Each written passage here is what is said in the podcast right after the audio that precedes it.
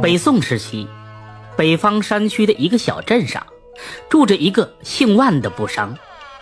因为常年在外奔波，这运气啊非常重要。为了祈求神灵保护他平安发财，他每一年都会买一些小动物来放生，来为自己呢积德纳福。有这么一天，这万布商骑着马，带着几个随从去南方市采购布匹。走到这半路上，他看见。迎面走来一名农夫，拿着一把镰刀。这镰刀上呢有一个小甲鱼，伸出四肢啊，在挣扎着。万步商大吃一惊，镰刀的尖锋扎在小甲鱼的背上，进去了三分之一。他拦住农夫，询问他为何这么残忍。这农夫大笑着说：“哼，我手头上没有绳子拴，也没有布袋装，刚好就一把镰刀，我就把它。”扎在这个镰刀上，反正回家呢也得杀死吃肉的。这万波商责怪着说：“就算你要吃它，那你要对它好好的。要是有人拿刀扎在你的背上，你来作何感想？”这农夫啊生气的说：“哎，你这人是不是有病？有人拿人和这个甲鱼比较的吗？就你有善心，对吧？就你有善心，你如此的悲悯，难道你长这么大你不吃肉？”万步商耐心的说。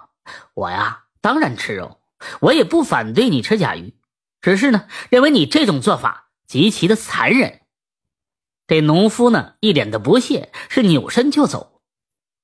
万步商牵着马跟在后边就说道：“要不这样吧，咱们两个商量商量，你把这只小甲鱼呢卖给我，可好？”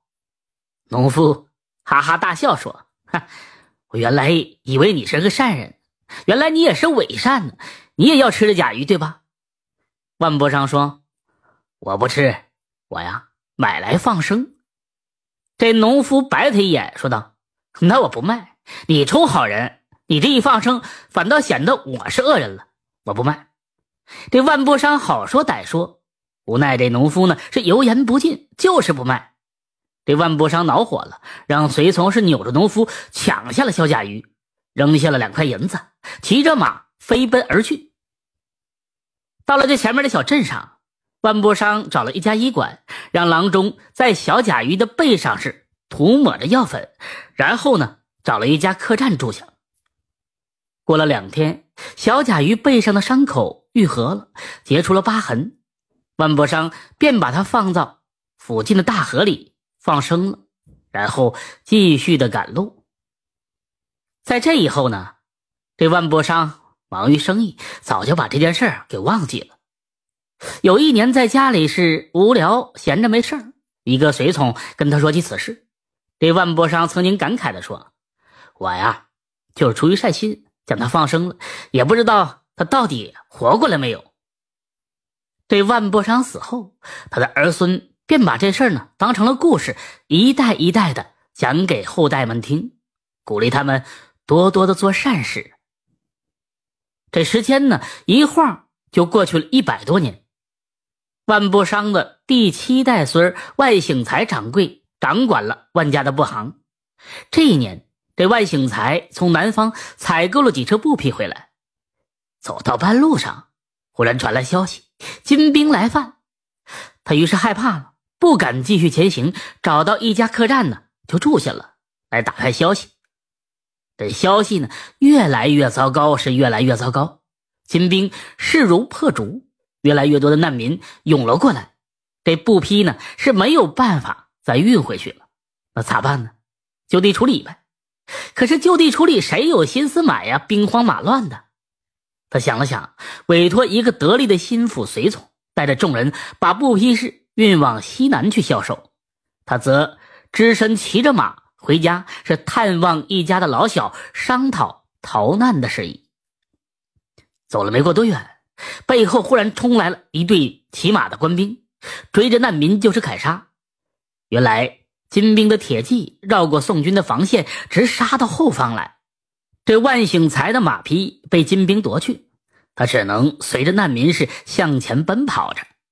不一会儿呢，跑到了河边，但是却没有船只。这难民们只得是跳河逃难，万醒才也跳到了河水里，骑兵们追到河边，放起箭来。河水里的难民是纷纷的中箭，顿时是血流成河。这万醒才的背部也中三箭，他呛了几口水，往河底就沉了下去。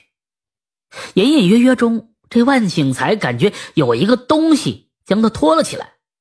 他咳嗽了一会儿，清醒过来，这才看清，原来是一个磨盘大小的老鳖驮着他。他的身下，老鳖的身上是一块。大大的伤疤。